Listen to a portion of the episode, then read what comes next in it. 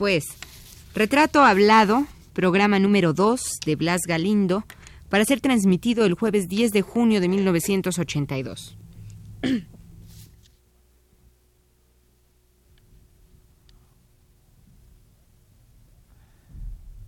Radio UNAM presenta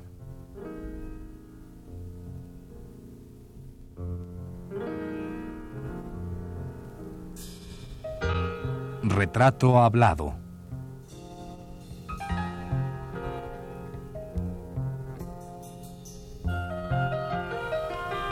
Blas Galindo. Un reportaje a cargo de Elvira García.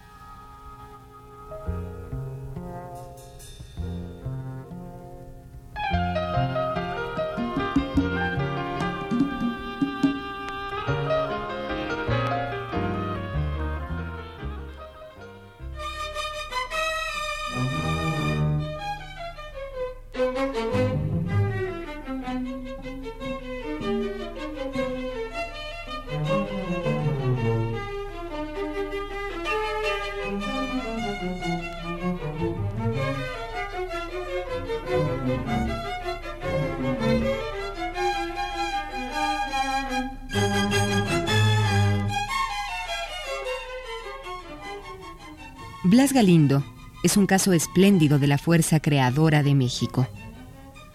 Las adversidades de este país son la mejor medida de su fuerza.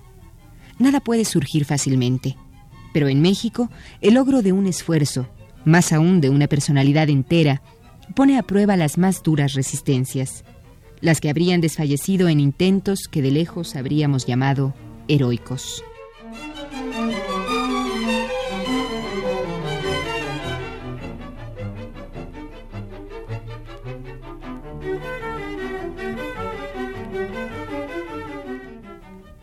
El caso de Galindo es de heroicidad.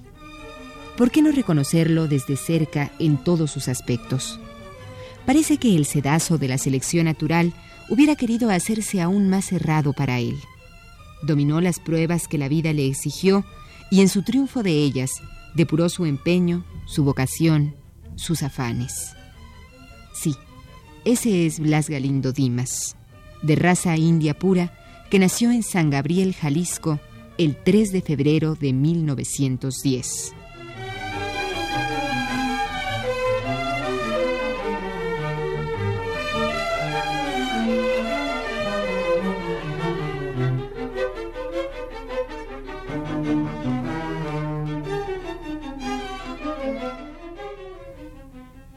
Todo esto escribía, allá por el año de 1946, el maestro Carlos Chávez quien fue quizá el primer descubridor del talento musical de Blas Galindo, y sin duda el que le diera el empujón necesario a este creador de talento indiscutible.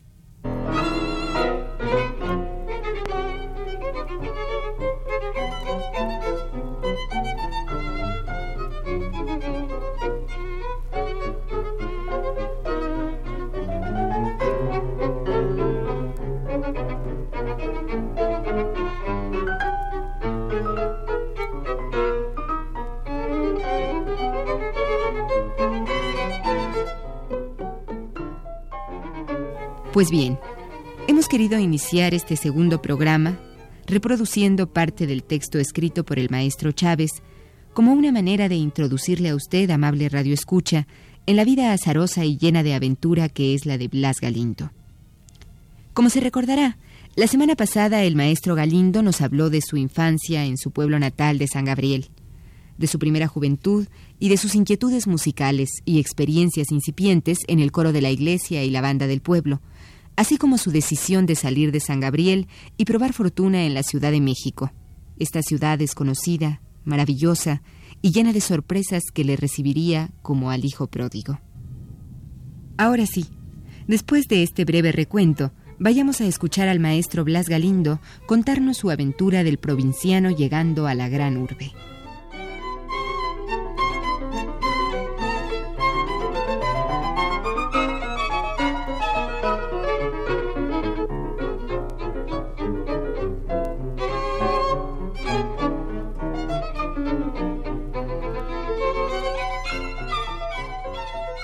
¿Y cómo llegó a México? Espérame tantito, porque eso es, eso es lo, que... Eso es lo emocionante, ¿no? Es lo emocionante.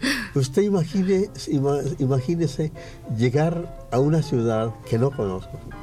Pues sí que no sabe uno para dónde ir. Y que no, eh, donde no tiene parientes. no tengo parientes, no tengo conocidos, no tengo nada.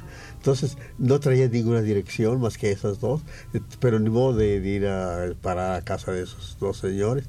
Entonces, entonces dije, ¿para dónde me voy? ¿Para la derecha? ¿Para la izquierda? ¿Para el frente? ¿Para atrás? es, una cosa muy bonita. ¿Y para dónde se fue? ¿Para la derecha o la izquierda? Bueno, eh, le pregunté a un taxi, mira, le dije a un taxi, a un, a un decía libre, mira, llévame a un hotel que esté en el centro de la ciudad, pero el más barato que haya. ¿Sí? Entonces me llevó, ya, te voy a llevar al Hotel Santo Domingo. Entonces llegué al Hotel Santo Domingo. Y eh, en el Hotel Santo Domingo me cobraban un peso por me pidieron un peso por el, por el cuarto. Dije, el, el, más barato que haya. Bueno, eh, en el Hotel Santo Domingo le pregunté al, al señor de la administración, ¿dónde está la plaza de armas? No, no, aquí no hay plaza de armas, aquí es el Zócalo. Y allí en el Zócalo encuentras el Palacio Nacional, la Catedral y el, es el centro de la ciudad. Entonces quedaron unas cuadras, me explicó cómo, y me fui a ver a ver, así fue como llegué a Bueno, y después de que escogió que se iba para el centro y no la derecha y la izquierda, ¿qué hizo los días siguientes? No, ese Empezó a lo que... A, el mismo día, después de que fui al Zócalo, y después de que estuve en, en, allí este orientándome ya sabía yo para dónde quedaba mi hotel y todo eso entonces Mm, dije, bueno, pues una vez hay que llevar las, las cartas. Inmediatamente, porque los rancheros no tenemos tiempo que perder. Entonces, eh, por casualidad, cogí la carta del hermano del señor cura y le digo a un, a un otro taxista de otro libre, llévame a esta dirección. Vivía pues usted tenía mucho dinero, andaba pagando con pues sí, pero tirando sus 30, pesos, pero, pero había que hacerlo. ¿Cómo me iba? No iba a irme a pie, no sabía para dónde.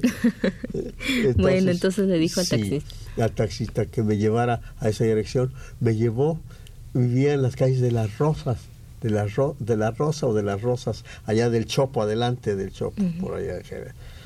Y ya llegando casi al río. Y era un pobre señor, muy pobre señor que tenía una zapatería eh, pequeña de, de, remendar zapatos, de poner tapitas y, él tenía una entradita y una vitrinita y un tapanco. Y le, ya llegué, señor fulano tal, sí como no, este, y aquí le traigo esta carta. Yo, ah, que mi hermano el cura, dice estoy tan amolado y, y todavía me dice que te ayude. Pues ¿cómo quieres que te ayude, muchacho? Este, bueno, mira, no tengo más que ese tapanco aquí donde guardo las, las hormas y las, la herramienta. ¿Quieres quedarte allí? Allí me quedo. Y ya, que ¿dónde estás ahorita? Digo, ya acabo de llegar y me quedé en un hotel. No, pero qué hotel ni qué nada. Dice, ve, ahorita te, presto un muchacho que vaya por a traer tus cosas al hotel y te vienes para acá.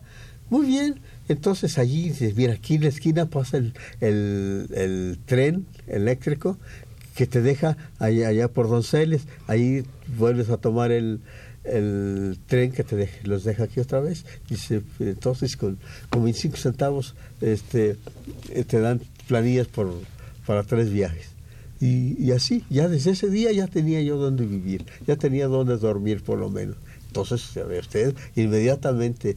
Y al día siguiente fui a ver a, al señor Santana, que se llamaba Juan Santana, que ese sí vivía por aquí, por la avenida Jalisco, el señor que, era violinista de la Orquesta Sinfónica de México en aquella época. Llegué temprano también, como a las 8 de la mañana, porque eh, además nosotros los rancheros no teníamos el concepto que tienen aquí, que las cosas empiezan a las 9, que empiezan a las 10, que, el jefe llega a las 12, y no, allá, temprano, allá temprano. Entonces eh, llegué y, y me dice ah, muchacho, qué bueno que vienes, ¿qué vas a hacer? Le digo, pues nada, yo venía a estudiar para abogado. Digo, mi intención son estudiar para abogado. Pero para abogado, dice, Digo, sí, hombre, para ir a ayudar a las gentes de mi pueblo, caray, porque yo quiero ayudar a las gentes de mi pueblo, así de que, pues nada, eh, pues, este, no, hombre, para abogados necesitas tener un buen capital. Si tus padres son ricos, dijo, no, que van a ser ricos, son pobres. Bueno, pues, oye, me acompáñame al conservatorio. Voy a hacer un ensayo con la Sinfónica. Eh, empezamos a las nueve. ¿Quieres ir? Vamos. Y yo, yo sabía de que alguien había, me había dicho que existía el conservatorio de música, pero yo no sabía qué, qué cosa era, ni, qué, ni, ni, nada, no, nada. No tenía noción más que lejana. Bueno, nos vinimos, venimos platicando, me preguntó del pueblo y toda esa cosa. Y llegando al conservatorio, que estaba entonces en Moneda y Correo Mayor, en la esquina de Moneda y Correo Mayor, es muy bonito edificio, precioso edificio que este, bueno, es todavía. Eh, me dice, mira, aquí están las clases de arpa, aquí están las clases de clarineta, aquí están las clases de, piano, en fin, todo me estuvo mostrando el conservatorio por los corredores. Dice, bueno, me voy a meter al, ensayo de la sinfonía, ¿quieres entrar? Y claro que quiero entrar.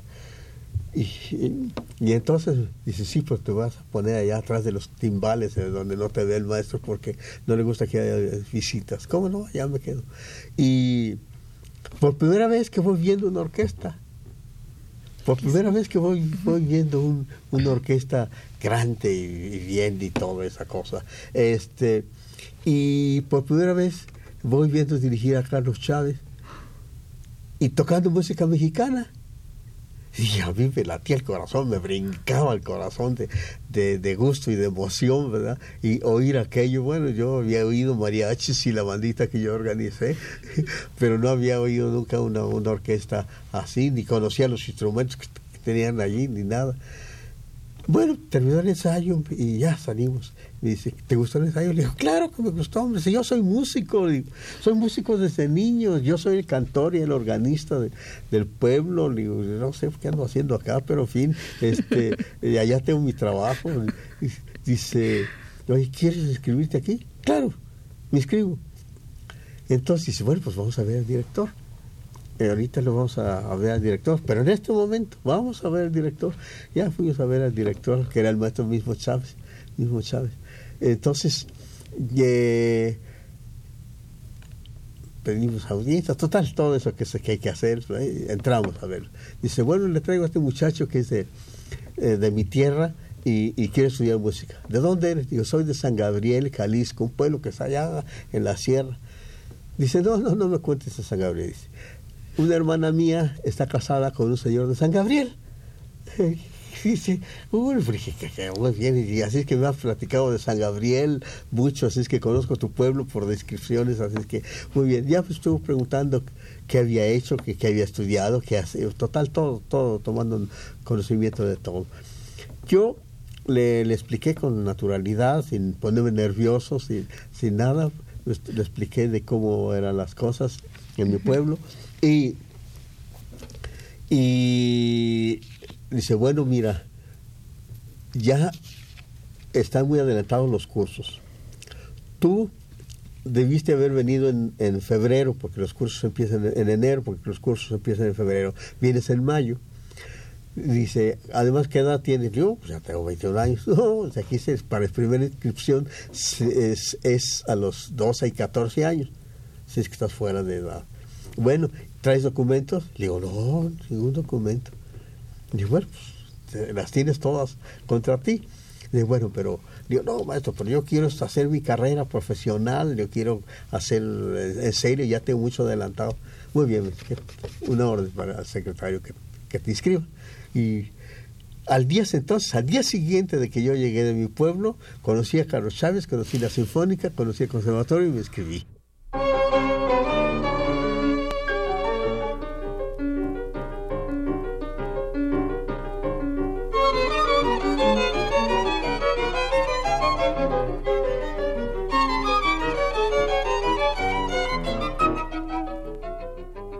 Pero sigamos también leyendo el texto que escribiera Carlos Chávez, quien describe cariñosamente la trayectoria que siguiera Blas Galindo desde sus años infantiles hasta su llegada al Conservatorio de México, en donde el propio Chávez diera entrada y apoyo pleno a este muchacho provinciano que llegaba a la capital queriendo ser abogado, pero siendo ya de antemano un músico.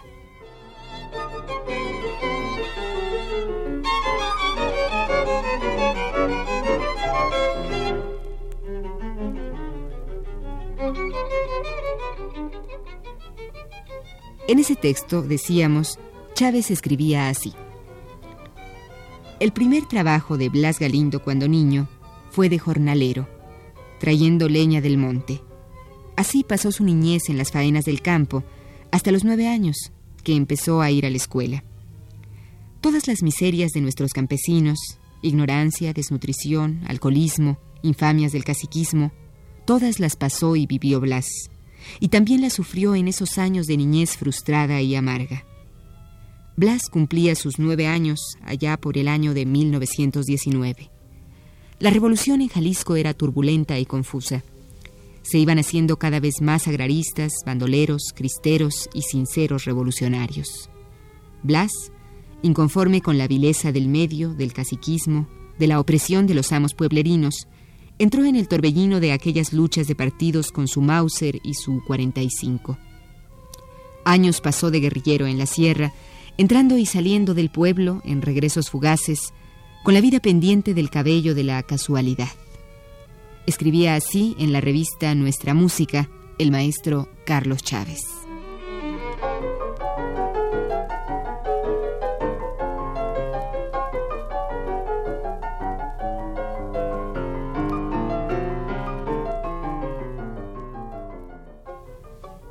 Chávez, en ese entonces director del conservatorio, prosigue en la descripción de Blas Galindo diciendo así.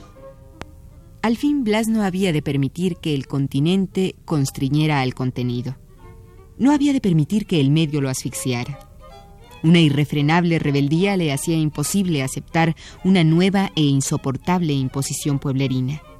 Y así, sigilosamente, una madrugada, Blas salía de San Gabriel para siempre. A los 21 años iniciaba su carrera formal en el Conservatorio de México, en el que 12 años después había de recibir el grado más alto que el plantel puede conferir. Asentó Carlos Chávez en su ensayo sobre este compositor mexicano.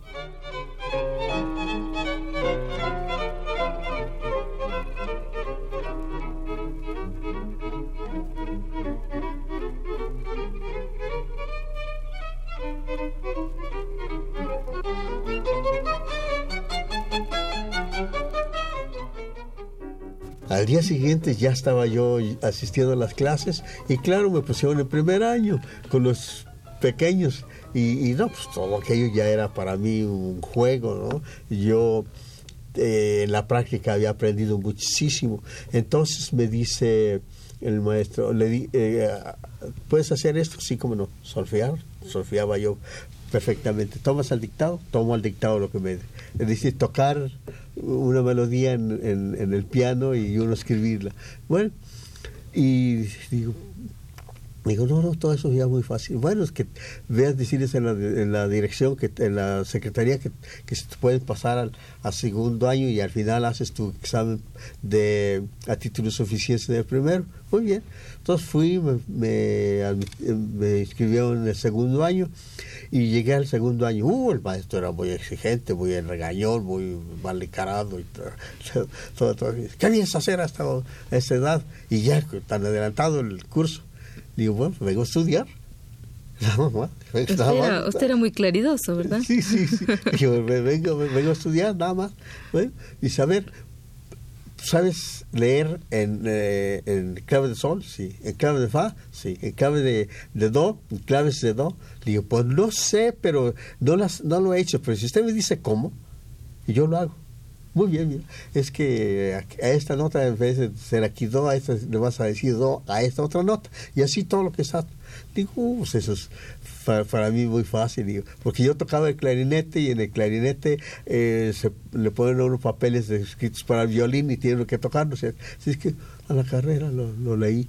Y luego me dice, bueno, ahora te voy a hacer una prueba. Entonces me tocó unas melodías al mismo tiempo. Se llama este dictado armónico. ¿sí? Y lo hice. Bueno, muchacho, quédate. Ya, me quedé en el conservatorio el conservatorio en 1931, el resto de 1931. Y a mi casa, que le había dicho a mi padre que iba venía a hacer una carrera, no me lo creyó. No, que te vas de vago, de, parrandero, vas a andar, no sé qué, qué, vas a hacer. No los escribí hasta que el día que tenía yo mis certificados de, de del que cursé el primer año, el primer año, les escribí, aquí están las pruebas de que estoy estudiando y que, lo estoy haciendo, que, lo estoy haciendo. Así de que, eh, pues nada, eh, pasé el primer año muy bien. Oye, ¿y seguía viviendo usted calle con el zapatero o ya se cambió? Seguí viviendo durante unos tres años, hasta que lo corrieron. Lo, lo lanzaron porque no, no tenía con qué pagar la renta y me lanzaron a mí también. Entonces no, hombre, yo, la, yo tuve muchos problemas para hacer mi carrera. Yo llegué a dormir en una banca de un jardín. Yo llegué a dormir en, un quicio de una puerta. Allí en licenciado Verdad. al, yo al final me escondía en las bancas del conservatorio para que no me echaran fuera los mozos cuando apagaban la luz. O yo apagaba la luz y me quedaba adentro. Y, y así. Y entonces, hasta que un, me enteré que un amigo también del conservatorio tenía un cuarto de, eh, donde dormía un puño de muchachos, yo también le dije que me dejara ir dormir allí.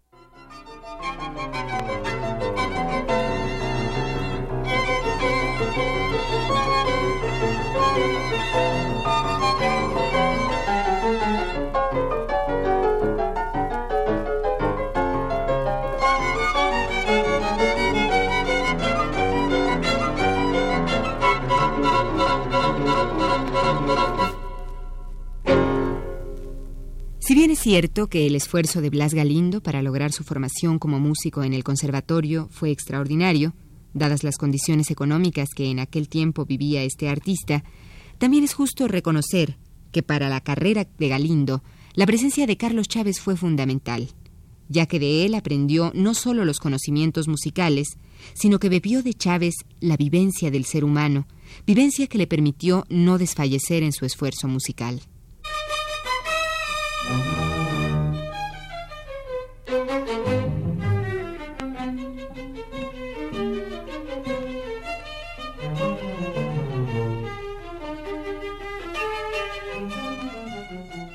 Y para comer. ¿Qué hacía usted? ¿Trabajaba? No, no, si trabajaba, ¿cómo, cómo estudiaba? ¿Que todo el día estaba en el conservatorio? Estaba yo en el conservatorio todo el día, todo el día. Entraba a las 8 de la mañana y, bueno, digo, al vez allí dormía. Pero la, la, yo generalmente salía a las 9, 8, 9 de la noche, porque había que aprovechar todo el tiempo practicando, practicando, no, no solamente estar en la hora de la clase, porque hay que llevar la clase preparada. Bueno, no, pues mire usted, me llegué de quedar muchos días sin comer días sin comer. Algunas veces llegaba la llave de agua, eh, bebía agua y, ya. Bueno, por lo menos ya tomé agua. Entonces les decía a las amigas, mira, no tengo que comer. Dile a tu mamá que se me invita un día de esos, cualquiera, mañana o pasado, eh, que se me invitan a comer, ya con que ya una comida al día, ya cuando está bien. Y a otra, otra muchacha y a otro amigo, oye, le decía a los amigos, préstame 20 centavos para comerme un taco. ¿Cómo no? Y, así duré mucho, mucho tiempo porque no, no, no tenía manera. Si me ponía a trabajar, pues realmente eh, cortaba mis estudios. Podía trabajar yo. Eh, y algunos cuates me invitaban a, lo que se llama un hueso, a, cantar en la iglesia el domingo, a, tocar ese, el armonio el domingo. Sí lo, lo hacía, pero como ya no estaba en práctica y yo tenía ya mis, mis preocupaciones, ya no, ya no me concentraba en hacer ese tipo. Además no quise dedicarme a eso, porque si me dedico a eso andaría yo todavía por allí cantando en las iglesias, ¿no? no hubiera salido de lo mismo que había hecho en el pueblo. Y eso de que eso de venir del pueblo huyendo de eso para caer en lo mismo, pues no.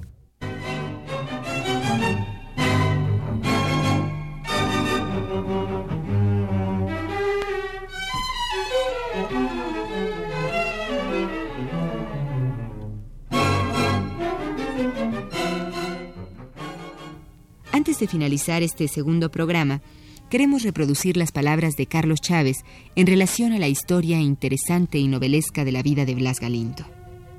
El maestro Chávez, admirado por la voluntad de su alumno y la vida que le había tocado vivir, decía, Un día se ha de escribir la biografía de Blas Galindo. Pocas la igualarán como narración novelesca y expectante. Los rasgos sucintos que he dado aquí solo pretenden evocar remotamente el drama de su vida, para que el lector se dé cuenta de los perfiles de una personalidad bien caracterizada, de una voluntad creadora de sí mismo primero y después de su música.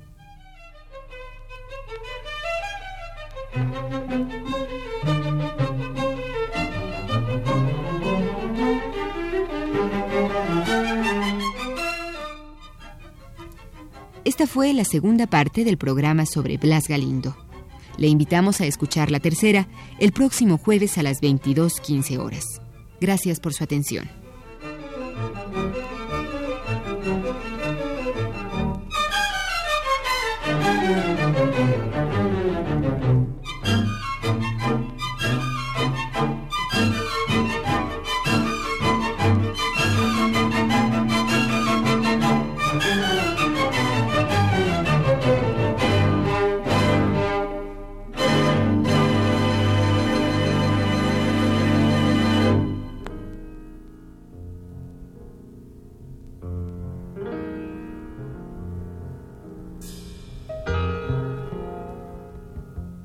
Radio UNAM presentó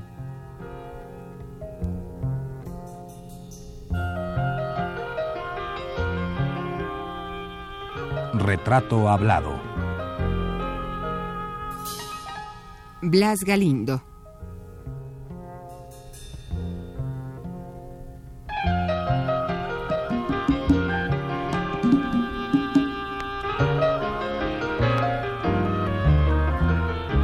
Reportaje a cargo de Elvira García.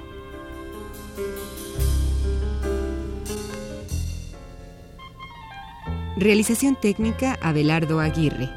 En la voz de Yuriria Contreras. Producción de Juan Carlos Tejeda para un programa de Elvira García.